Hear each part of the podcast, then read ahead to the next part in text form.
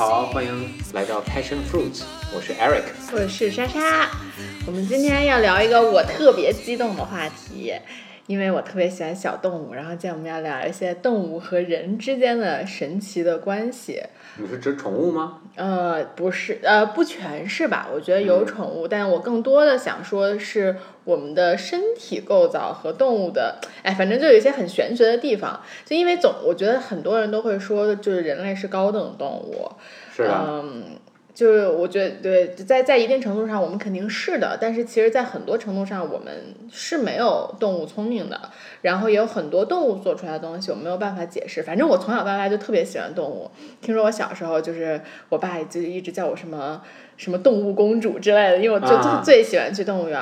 然后我其实如果大学我毕业不创业的话，要不然我就去做民俗研究了，要不然我肯定我觉得我当时大学特别崇拜的人就是珍妮古道尔。我不知道你知不知道，就那个弄星星那个是吧？对，第一个就算是第一个比较深入去研究星星的一个女性。然后她当时在我们的大学呃做过演讲，我都特别喜欢她。然后我我其实也特别喜欢动物嘛，所以如果我不是创业了，说不定我现在就在。非洲跟猩猩待在一起，非常快。其实我也是一个特别喜欢动物的人，但我有点叶公好龙那种。啊，因为你怕脏。哎，对，哎，没错，哎，你说太对，我特别喜欢动物，从小一直看 Discovery 啊，或者看着 BBC 啊，就讲动物的这些，我都特别爱看。但是每次让我接触到动物的时候，我会觉得它有点臭。对，但但我就不会。尤其我小时候特别喜欢狮子，就猫科动物，狮子啊、老虎啊，还有豹什么的，去野生动物园好，或者去这个。呃，就动物园也好哈，你看到这个动物的时候，因为其实猫科动物它是比较它的尿味儿是比较大的，因为它这个嗯要占领地，呃对，而且它是就是一山一王嘛，就是就是这样的一个讲法，所以它的其实侵略性是比较强的，而且很难驯服的嘛。所以就是整个这个味道啊，实在是太冲了。你这真是叶公好龙，我就是他们怎么样我都特喜欢。然后今天聊这个话题呢，主要是最近我看了一本书，这本书其实大部分在讲的是咱们人体身体的一些冷知识。就我觉得它那些冷知识呢，大部分也没有什么特别有趣，但是其中有几个是跟动物相关的，我就觉得特别特别的有趣。然后我觉得咱们俩可以聊一期。那第一个呢，就是。我觉得他当时本来这一篇文章就提出了一个特别有意思的问题，就你想人类，咱们虽然咱们很聪明，但咱们生活了这么多年，你想在三十万年前，大概三十万年前的时候，我们可能才发就发明了工具。那你看啊，我们这游泳肯定没有鱼快，是。然后你跑步，应该现在跑的最快最快的人，连豹子一半的速度都没有，嗯啊，没错。然后那你就什么力量什么就更别说了，就肯定更差。那我们在三十万年前还没有工具的时候，是怎么能够活下来？就我们是怎么怎么能够去捕杀到动物？我觉得它这就是一个，就除了我们聪明，我们还有什么优势？就我们体力上看起来是一点优势都没有，其实。然后，但是这个呢，呃，最后其实现在大家最相信的一个这个学说就叫呃这个。Endurance run hypothesis 是的，就是耐力性更强。对对对，它叫对耐久奔跑学说。然后他们当时为了证明这个，就是其实这个学说大致的意思就是说，虽然人类什么速度，不管游泳速啥速度，什么都比不上动物，然后力量也比不上动物，但是我们能跑很久。没错，我看过，我看过。你看过这个啊？对，真的吗？对他，他最开始我看那是讲的，就是说人大部分都是从非洲来的嘛，就从非洲那时候非洲是个草原，大部分地方是草原，所以。当人类去捕杀这些动物的时候，他会挑，第一就是他会挑这些物种，比如说，就他会挑鹿，因为鹿就是就第一，它特别容易受到惊吓，所以他自己会把自己吓死。还有马，就是这是人是最愿意捕杀的，因为他自己可以把自己吓死。不能想象的。对，而另外一点就是它都是高速奔跑动物，所以它的耐久性是比较差。马可能稍微好一些，但鹿这种就是人类是作为首要的，而且它比较美味嘛，嗯，所以就是愿意捕杀它。然后当时我看到就是说是是几个人，他不可能一个人追哈，而且他不是一直追，他是几个人圈着这个鹿，就是一人呃就赶着这鹿在这圈里转转转，一直跑，然后最后把这鹿给跑死。然后这人呢就一直跟着他跑，可能也跑个二三十公里，这鹿就跑不动了。然后最后就是哎，他就他就跪地上了，或者他就没劲儿了，然后这人动不了了，人再拿绳子给他绑上，然后再给弄回来。对，我觉得这个特别神奇。就你原来知道这件事情啊，是吧？对，是啊，我当时读到的时候，我的我的我的，我觉得我都抱着那书都快笑出来了。就居然我们已经在了这种地方。然后其实你知道，他们为了证实这个事情，英国人三四十年前就开始每一年有一场人跟马的比赛，这个太每一年每一年都有。然后就是这就等于马的话，它要驮一个人嘛，就你要有一个骑手，然后和这个和一个人就一起跑。想象一下这个画面，这人不用再背人吧？人不用再背人，反正每年他们都有一个这样的比赛。然后这个比赛呢，就输他们他们就跑三十公里，其实，嗯然后输赢现在好像基本上是一半儿一半儿，但是平均速度呢，马是比人快的。那最快的呃最快的马可能比最快的人在这三十年里面也就快个十五分钟。而且这其实三十公里远远不是人的极限，对呀，那个吉普乔格两个多小时，哎，一一个两个小时就跑完了，对啊，对，所以就是就是就是三十公里对人来说还是一个 OK 的距离，但是就是当时已经是就是马已经是就是差不多了，但是它还能跑赢我们，所以就是再长肯定是人类能够获胜的。然后这个他还他他还其实还举了一个例子，就是说现在应该是最能耐久跑的，你猜是什么动物？现在最能耐就跑的我还狼，我不知道。是 husky，就是爱斯基摩犬。哦雪橇犬啊，哎我我我我其实不是很清楚爱斯基摩犬和和哈哈士奇的区别，但是就是拉雪橇的那个犬，嗯，拉雪橇那个犬它可以每天跑一百公里哇，啊，就特别牛逼，但是它仅限在冬天。嗯，散热不行，对对，哺乳动物散热都不行，这是一个点。然后那个，对你刚才说那个呃围剿那个东西，他们也有一个专业的名词叫 persistent hunting，就是就怎么怎么翻译，就坚坚持狩狩猎之类的。然后这个呢，是因为大家本来先有了这个 endurance run hypothesis，嗯然后之后他们真的发现现在地球上还有部族在用这个 persistent hunting，、在嗯澳好像好像是澳洲和非洲。还是哪儿？就墨西哥之类的那些，还有一些原始的部族在用这个。然后好像你是不是就看过那个纪录片？我可能看的是那个，反正讲的是非洲的啊。对对对，当时就有好像说他，他就说有一部纪录片还就是记录了他们当时怎么 hunt 这个，他们可能就是去 hunt 一只呃，就是一个一个什么羚羊之类的东西。然后非洲就像这种部族的地方，一般又比较热，然后他们就是连续几个小时。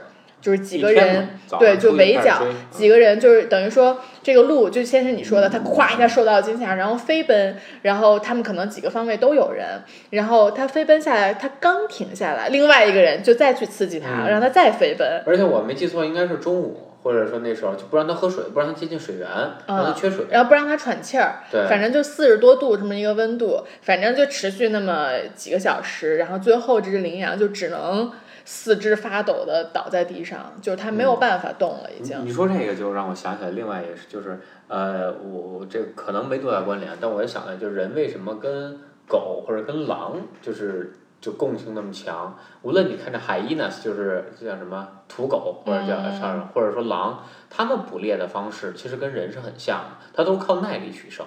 它没有爆发力，它没有那么强的力量，所以你看群狼嘛，群狼去捕的时候，它也是去捕鹿或者捕这种就是羊这种，对吧？那它也是就耗死你，它同嗯同样的方式，可能也是因为这一点，它在捕猎方式上共鸣，或者呢更能理解对方，所以人跟狼啊或者狗啊，它的交流哎交流会更好。你看人跟猫的交流几乎没有，就你也不懂他，他也不懂你。对，一个就是也有道理，嗯，对。然后，呃，你你你知道这些他们做 persistent hunting 的这些部族的人，大概如果他要去狩猎，你觉得他每天要跑多少公里？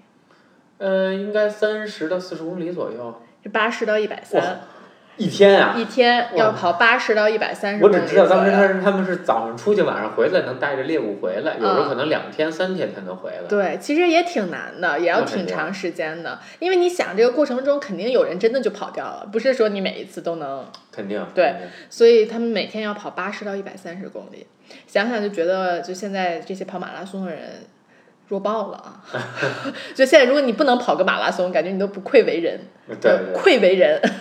对啊，然后呃，但其实这个最，其实我刚才也说了，他们最最重要的一个点，就是因为我们人类散热的能力比较好。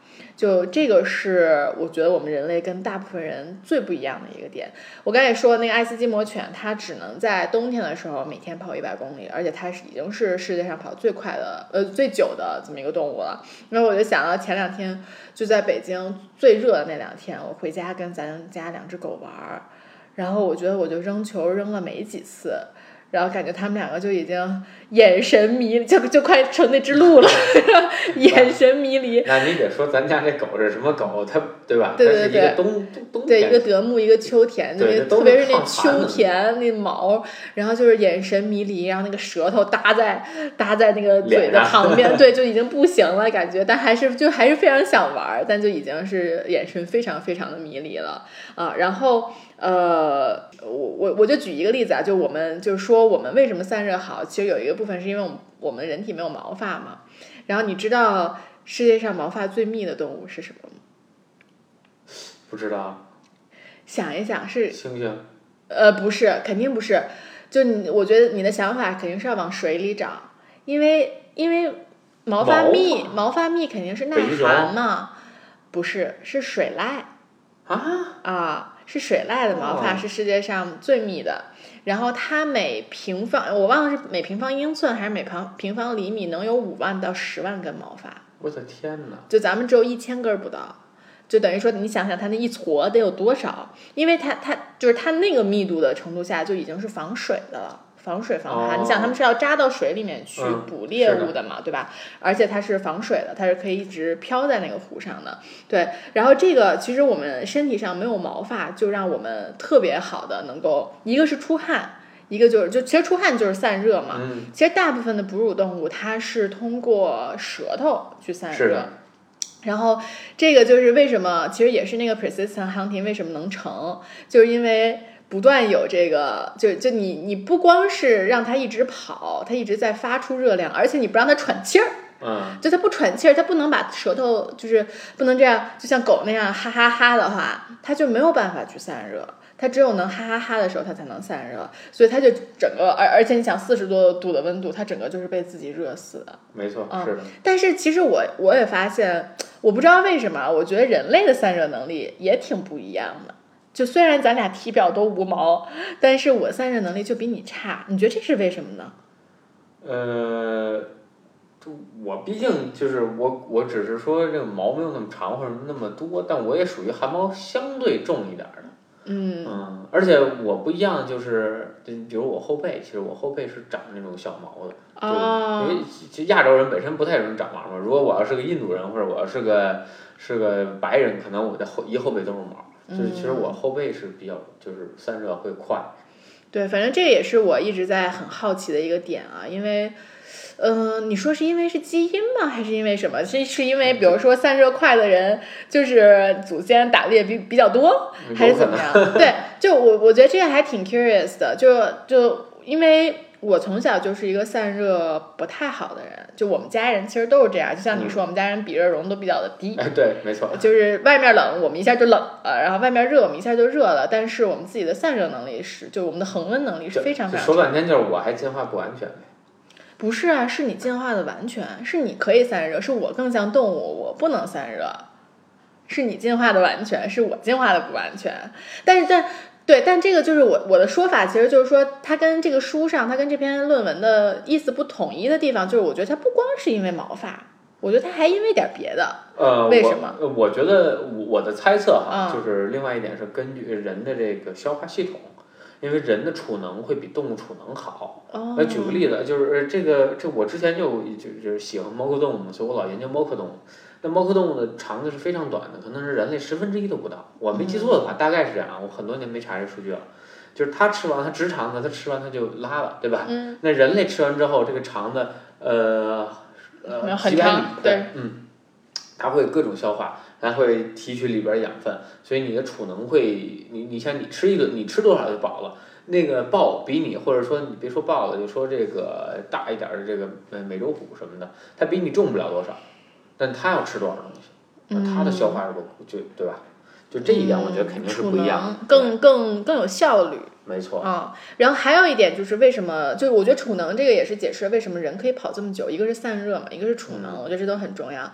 然后还有一个其实是因为我们的生理结构就是为了奔跑而设计的。我觉得这简直是太 ironic 了，就是不跑步的人是不是就不配活着？对，这个就是最最重要的一个点啊。我觉得其他书上其他说的这个，我们为什么人类的这个结构为什么适合奔跑？我觉得都是跟猿人比，就比如不不是跟猿人，就跟猩猩比。比如说我们我们的这个颈部的韧带可以支撑我们直立，你们不用这样，不用对吧？就好就梗着脖子跑啊。那另外，其实最最我觉得最最重要的一点，是因为我们的脚趾头短。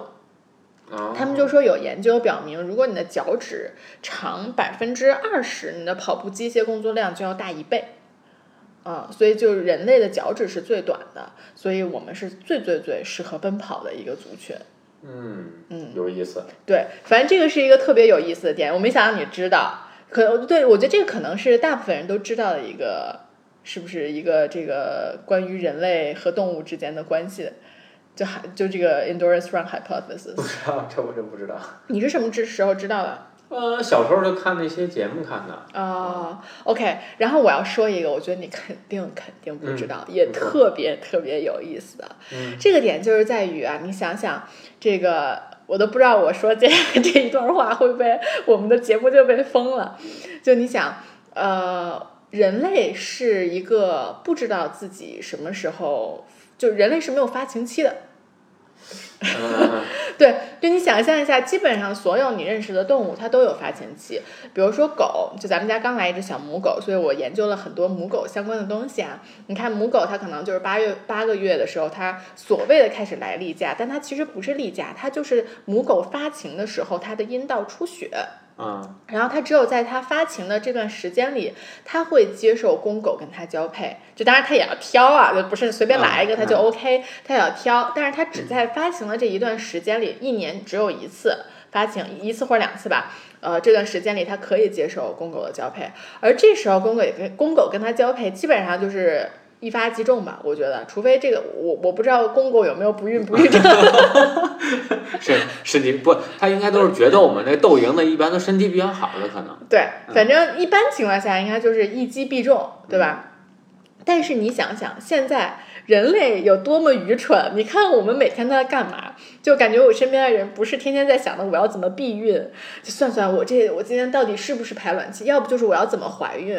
就用各种各样的试纸，或者这样就用试纸什么量体温，还有就各种各样神奇的方法，就在想我今天是不是在排卵？就是就人类无法 figure out，就是太难了。对于女性来说，男性也是。就是为什么人类就没有发情期，而所有动物都有？你你觉得有什么想法吗？这我这我真不知道啊！我觉得这个就真的特别的有意思。我当时听，我当时看到这个问题，我也是就是非常的懵逼。我也不知道，就是伦理道德上问题。就我们为什么这么蠢？就就大家都能这么。这么轻易解决的事情，我们为什么不能解决？然后这个里面呢，就有两种的解说啊，都非常有趣。一个解说呢，其实呃，就是他说这样的一个现象，它这个现象叫做 concealed ovulation，就是隐藏排卵期，就是这个人类就属于一个隐藏排卵期的动物。就是隐藏排卵期其实是给一夫一妻制非常重，就是让社会走向一夫一妻制非常重要一点。无法想象为什么，对吧？对，我就说嘛，这太伦理道德了，这这不能是自然进化出来的吧？你说我们人类这样不能只是因为我们有，我们发现了，就是我们。我们生理上变成这样，所以我们才能实行一夫一妻。我觉得是这样，先有自然，后有也是也是对。然后这这个我就先说一下，它这个一夫一妻制是怎么来的？就你想，就是其实所有的男性或者就是雄性，不管是动 动物还是人类，it's all the same，对吧？他们的目的是什么？他们的目的就是我要对所有的动物，它其实就是我生下来就是一个目的。越简单的动物，它越是这个目的越纯粹，对吧？就是越单纯的越所谓的低级动物啊，quote and quote 低级动物，它这样的想法是越纯粹的。我生下来就是为了去繁衍后代，让我的基因可以就是传到下一代。嗯，那这个雄性生下来就是为了让我的精子可以到一个卵子里面，然后让它生出来。那只要我这个雄性找到了一个正在排卵期的雌性，并且跟它交配了。而且这个雌性生下来了这个宝宝，我这辈子的任务就完成了，对吧？我就我就可以就是天天睡大觉了，我也不用管这孩子死活，反正我完成了我的任务。嗯，所以你看，大部分大自然界中，特别是哺乳动物，基本上都是一个丧父的情况，就是没有没有，就是没有父亲。你看，所有都是妈妈自己带大的，对吧？嗯，那这个呢，呃，所以对于如如果对于一个没有发情期的动物来说，那事情就没有这么简单了。哦，你不知道这个啥时候种，啥时候有孩子。呃，对，就是第一呢，是你不知道，你第一你不知道这个这个这个发不发情啊，你就不知道你能不能一击必中。就现在这个社会，就就是你知道你知道它排卵了，你都不知道你能不能一击必中，对吧？没错，对。就就而且我们还不能知道它是不是排卵，所以呢，这是第一个点。那第二个点呢是，就算我这个天天跟他在一起，但是我还得防着。这个他是不是被别人一击必中了？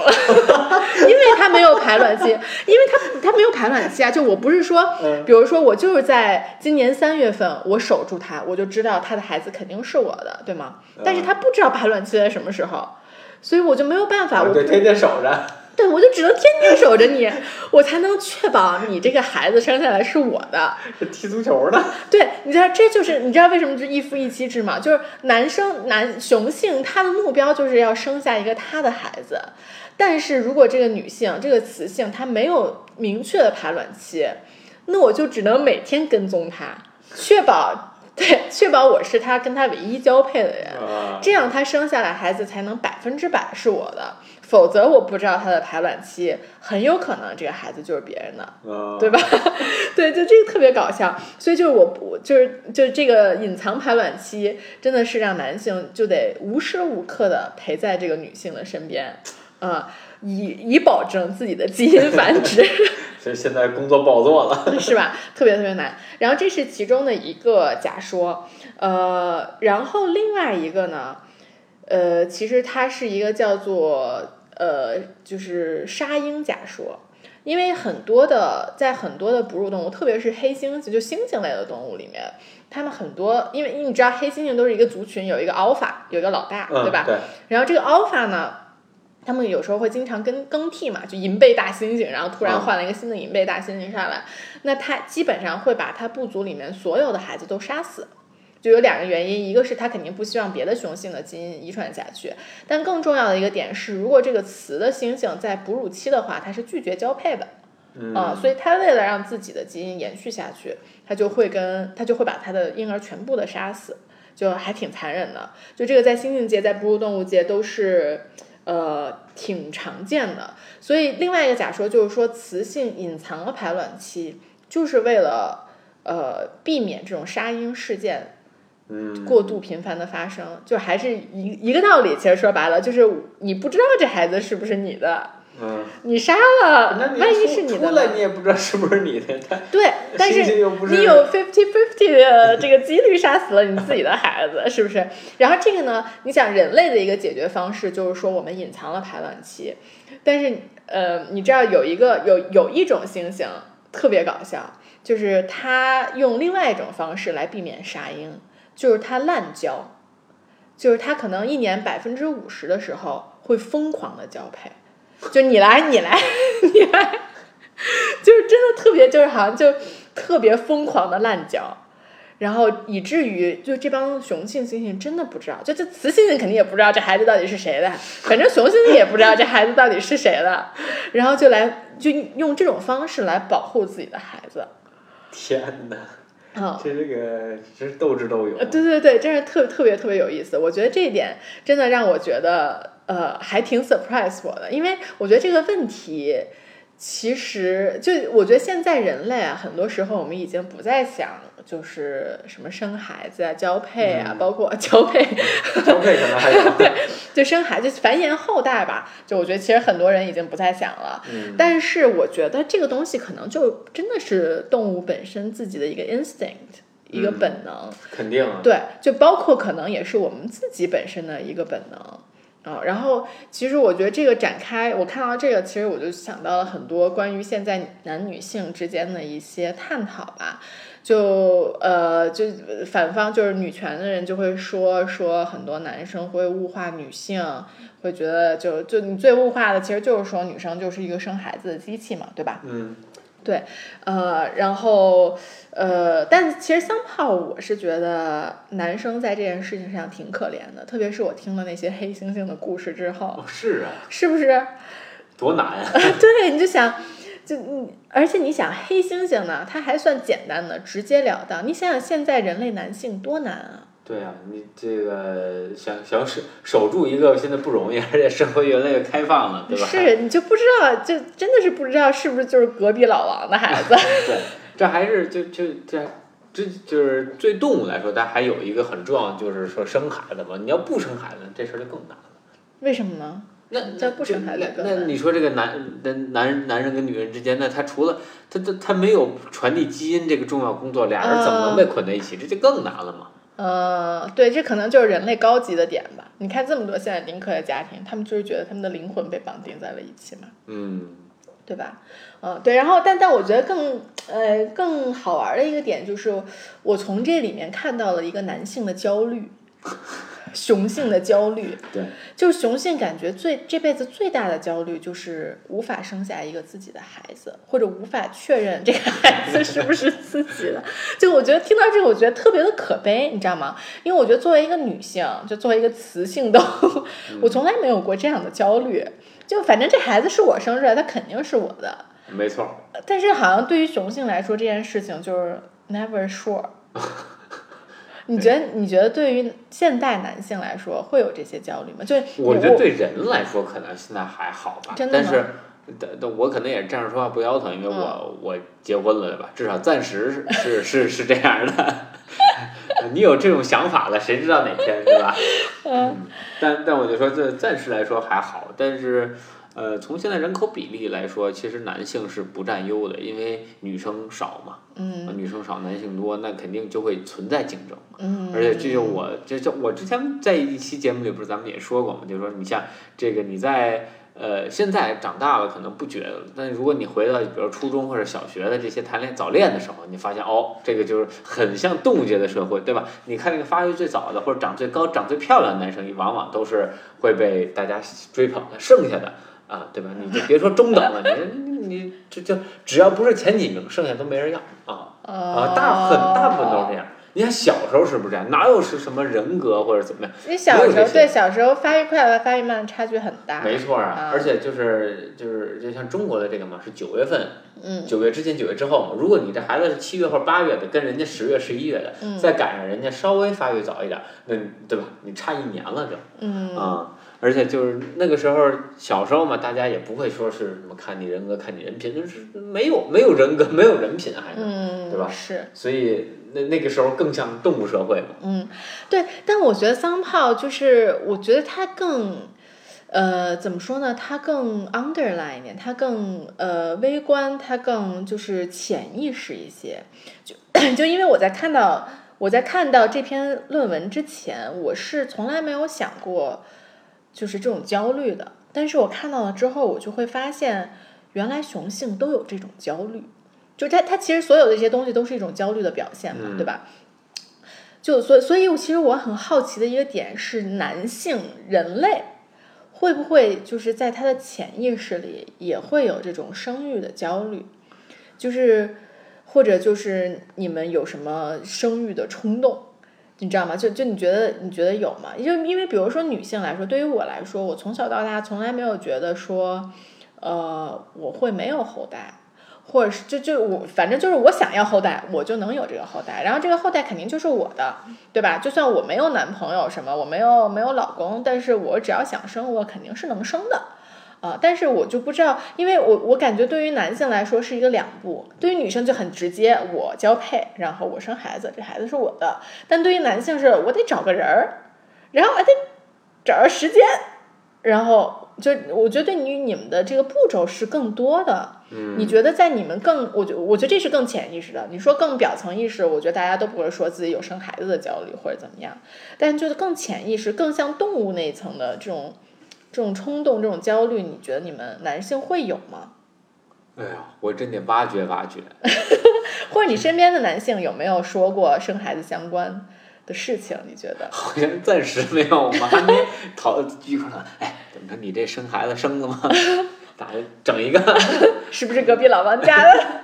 对，所以就暂时还没有讨论到这些，因为呃，我觉得现在人类呢被就道德约束或者说法律约束吧，约束的比较多，你是在这个框架里面的，所以大家相对来说还是有这个叫契约嘛，嗯，对吧？男女生之间或者说婚姻之间它是有契约在的，所以大部分人还不会说打破这个契约。当然了，现在社会比较开放，就各种各样事情都会发生，也很正常。所以，嗯，我觉得呃。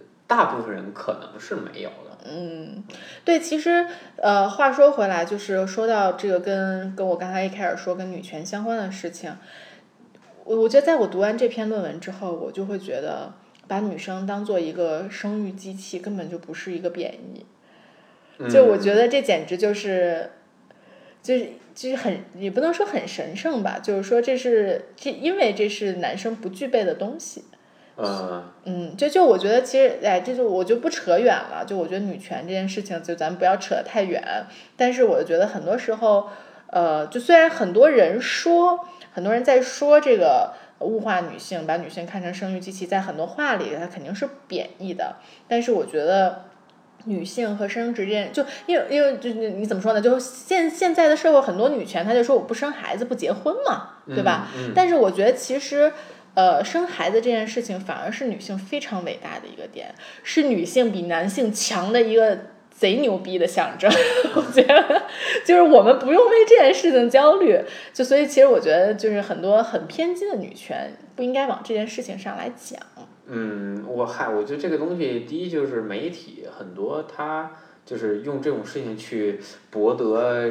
认同感吧，因为我我也也能知道，现在养孩子压力比较大，再加上万一，对吧？可能生孩子中间家庭关系就比较复杂，那就会就会给这个孕妇或者说给妈妈造成很大的影响，所以我觉得可能可能本身生孩子这件事儿对她的影响并没有其他。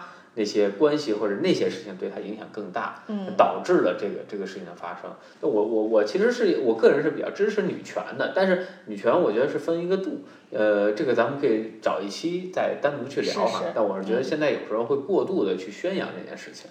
是的，是的，但确实我觉得现在还是有一些重男轻女的现象，导致整个社会。比较压抑女性嘛，这就不多说了，咱们专门找一期来说这个。嗯，没问题。对，然后这个呢，是我看到了两个非常有趣的关于动物的这个事情。然后，呃，我其实一直都特别特别喜欢动物。然后前一阵我也在飞机上看了那个 BBC 新拍的呃一部纪录片，叫《灵长灵长王国》，特别特别推荐。但好像现在网上还没有 source。我帮我刚才本来想查那个。查那个里面的一个老爷爷叫什么的，但是我没有看到网上有 source，但这个真的特别特别好看。然后他在讲世界上各种各样的灵长动物，呃，然后这个里面呢，其实有一个最后一集，它是更多的从研究者的角度来说这些灵长动物，有很些有很多很有趣的例子啊，就比如说他们有一些呃这种救助了的灵长动物，但是它不会爬树，对吧？就他想把它救助回来之后，他想把它放回大森林里了，但是因为它是这个人类带着它。所以它经常就在地上，但是灵长动物在地上其实是最危险的时候。嗯，所以它如果不它它。不能学会爬树或者在树上待着的话呢，它就没有办法被放回野外，所以就很多他们饲养员也得爬呗。饲养员 就对，饲养人爬绳儿，就他们不会爬树嘛，就拿那种那个绳儿把自己拉上去，你知道吗？就找棵树旁边，他把自己拉上去，然后他那个跟着他那个比比就自己爬上去了，就特别的可爱。就反正有很多这种非常好玩的东西，然后其中呢有一个。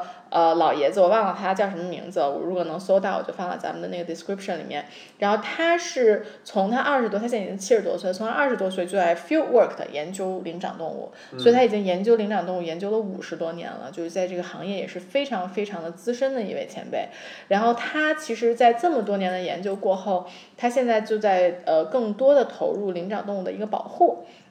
然后他觉得他研究了这么久，对于灵长动物最好的一种保护方式，其实就是这种 eco reserve 的动物园的方式。其实说白了就是说我圈，就是比如说金丝猴就在这一片范围活动，那我就把人陪呗。呃，但不对对对参更多是参观，但它不是那种。把它关起来表演性质的参观，而是说，对，可能我就是这这这几千亩都是这个猴子活动的范围，那我可能定期在某一个地方投喂一些食物，然后这些猴子肯定会过来。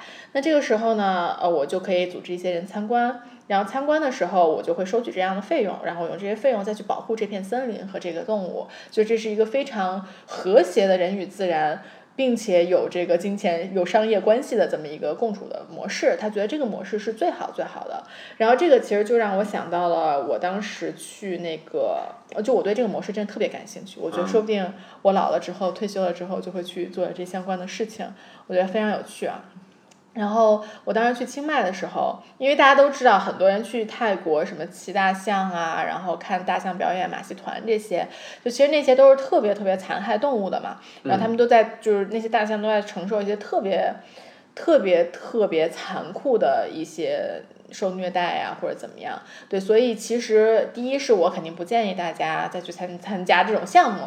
那第二呢，我我们当时就是去了一个清迈周边的一个。呃，这种保护大象的组织，然后他们就是在清迈附近去救助这些，不管是参加马戏团的，还是去就是这这个被人骑的这种大象，然后救助到他们的这个 center，然后养着他们，然后就特别可爱，因为。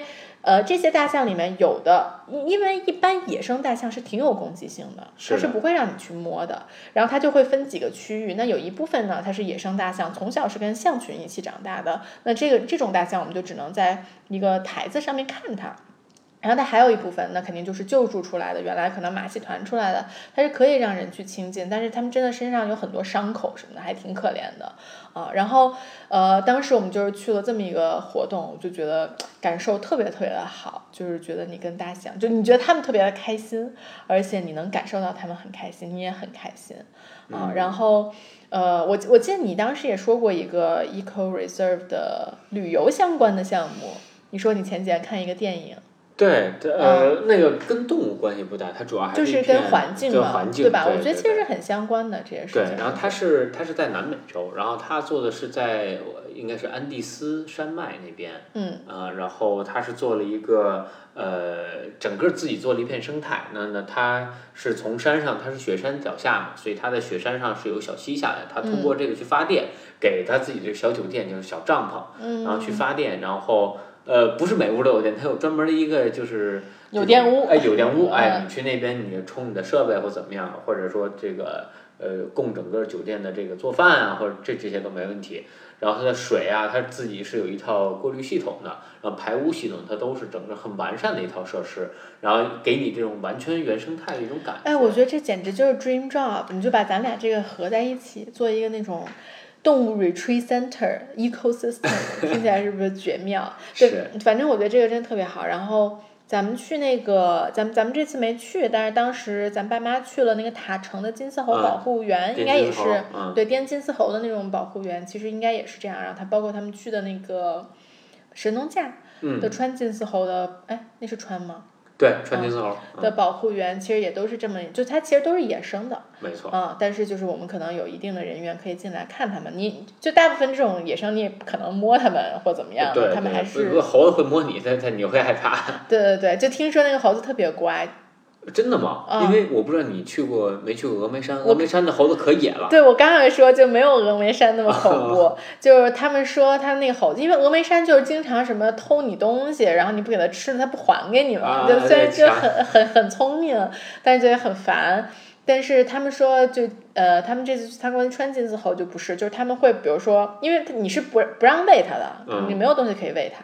但是你假装你把手攥在一起，放在它旁边，这个猴子就会把你的手扒开，啊，然后看到没东西它就走了，所以还是比较温和的，虽然很可爱啊。然后这个是这个我觉得比较先进的这种 eco reserve 的动物园的形式。呃，其实我觉得现在世界各地，特特别是前一阵疫情的时候，我不知道你有没有观察，就当时有很就是大概是从三就是春节过后到六月份很长一段时间。很长一段时间，基本上所有的动物园都是不开放的嘛。啊，你记得吧？是那段时间，然后就很多动物园的这个院长就出来各种写公众号文章，介绍自己的动物园有多好。我我不知道你当时有没有观察，就是跟我说过这好像。对对对，就我牵着草泥马去看猴子，什么牵着企鹅去看大象，就因为他们在里头太寂寞了，也没有人陪他们。然后我就当时在，然后我当时在就是看这些文章的时候，我就有大概了解一些动物园的。情况，然后我就发现，呃，新加坡动物园好像是世界上公认做的最好的一个动物园，因为它大部分的呃动物不是用笼子关起来的，而是用正常的生态环境关起来的，嗯，就比如说。就比如说猴子其实是非常怕水的，就或者他养那种猴子，啊，我也不是很确认是哪种。他养那种猴子是非常怕水的，所以它猴山的设计是用一圈水把它围在里面，所以它没有笼子，你就可以远远的看到那个猴子，但那猴子也不会过来，因为它不会游泳，它不会跨过这个水。哎，那我北京动物园那猴子也猴山也没有笼子，但它有很高的台子呀，它是爬不上来的嘛。不是啊，你是平行看猴子的。是是，它是挖下去，对，然后再有一个山嘛，它是这样的，对。但是它就等于说，我听说啊，这是我特别想去的一个动物园，但我还没有去过。呃，就我听说，你走进去的时候是很少能看到笼子的，它所有的分隔都是都是靠它对动物习性的了解来去做分隔。比如说，它可能这个动物它就不喜欢光，那它这就一道光墙把它给挡住。那那个动物不喜欢什么东西，它就用什么东西把它给挡住，而不是用笼子。所以你走进去的时候，其实是在像在逛一个热带雨林，而不是在像逛一个真正的动物园。啊，我觉得这是也是一个特别先进的理念，就让动物其实活得也更舒服吧。那当然。嗯，然后这个周末我终于可以梦寐以求的去动物园了。哎，对，上海野生动物园。对对对，我希望以后我们这个动物的话题可以经常聊。因为我真是太喜欢动物了，然后我们这次去上海动物园还报了一个跟灵长动物邻居亲密接触、亲亲密接触的时候，真的我觉得看小动物特别的治愈。然后你知道猴子特别喜欢摸猫吗？啊，这我真不知道。就好像我记得某一个动物园里面的一个猴山跑进去了一只野猫，然后你就看那个猴子抢着摸它。就是因为好像说，灵长动物就是人类在摸猫的时候，有一种什么的东西释放，会让你整个放松，没有压力。然后猴子也是一样的，所以他们就是所所有人在抢着摸那只猫，特别的可爱。猴子也撸猫 啊，对，特别特别的可爱。对，然后反正我哦，对我我再我再说一个，我最近又我最近看了一个那个。不算是纪录片吧，但是是一个研究这个 chimpanzee 的一个日本的学者，然后他就是在研究呃他们到底有多聪明。你知道他们的短时记忆力比人类好多少吗？嗯，没概念。就是我当时看那个实验啊，这个这个网上都有，我我的可以把比利的 link 放在上面，就是。这个屏幕上是就好像是零点一，就是一毫秒还是什么闪过一个数字。就先说啊，这个它可以认出数字，它可以排列数字，啊，这个就已经很神奇了，对吧？但如果它零点一毫秒闪过一个数字，它可以把它的顺序记住。就是对于 chimpanzee 对于 chimpanzee 来说，它的短效记忆比人类强特别多，就巨牛。而且他们做了各种各样的实验，就比如说。它就在闪这么几毫秒的时候，他用另外一个声音吸引他，等于说他看到时间更短，而且他还被 distract 了，然后他回来，他还能敲出来一样的顺序。哎，不，我想问，就是说每一个 chimpanzee 都可以，还是这只是 chimpanzee 界里边的牛顿？呃，我觉得，我觉得应该是每一个 chimpanzee 的短时记忆都比人好，但是他能不能？呃，敲出这个数字，这个数字我觉得是训练出来的，就是你得先让他认这个数字吧，你得认认就得认个一个月吧，他一开始肯定是不认的。你告诉他这叫一，这叫二，然后你告诉他他哪个大哪个小，他肯定时间久了他就知道了。你要先把它 train 成这样，然后你再去测试他的记忆嘛，否则你。不 train 这样，你也不知道他的记忆是什么，你总不能让他画画吧，对吧？对，所以你他肯定是，如果你要去考这个数字的话，那肯定他就是牛顿了。但是，呃，全篇记的短时记忆是特别特别牛逼的，就比人类不知道强多少倍。但人类反正现在厉害的就是长效、长长时间记忆和长跑。嗯，对。就就没别的优势了因。为人活得长嘛。我们活到现在就靠这么两个优势，还有还有聪明吧，对就算这么两个三个优势活到现在，嗯，也不容易。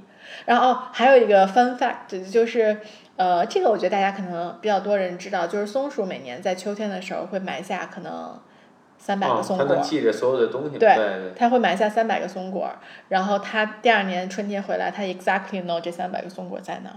嗯就这个现在好像是就是动物学家还没有研究出来为什么的一件事情，就肯定，不知道他是怎么 locate 的这人这类对大些东西。脑的研究太少了。对人类对动物的研究，我觉得也很少。其实我觉得动物在很多很多的地方都比人类强很多。你想为什么？这这就跟为什么它知道自己的排卵是一一个意思啊？就为什么动物都知道要地震，只有人不知道要地震，对吧？动物都知道自己什么时候排卵，人不知道什么时候排卵。所以其实我觉得 somehow 人跟自然或者人跟这个 universe 的关系是更远的，嗯。但他们是更近的。是因为你天天住楼房里，你要每天都在地上跑就不一样。胡同里也是也是 地上长大的，对，反正我觉得还挺神奇的，嗯，我就对动物真的是有无限的好奇，嗯是的，希望我们这个栏目可以继续下去，肯定会的。嗯，我们再多去看一看我们可爱的动物，好啊，嗯，嗯，那这期我们先这样。好的呀，嗯。嗯，拜拜。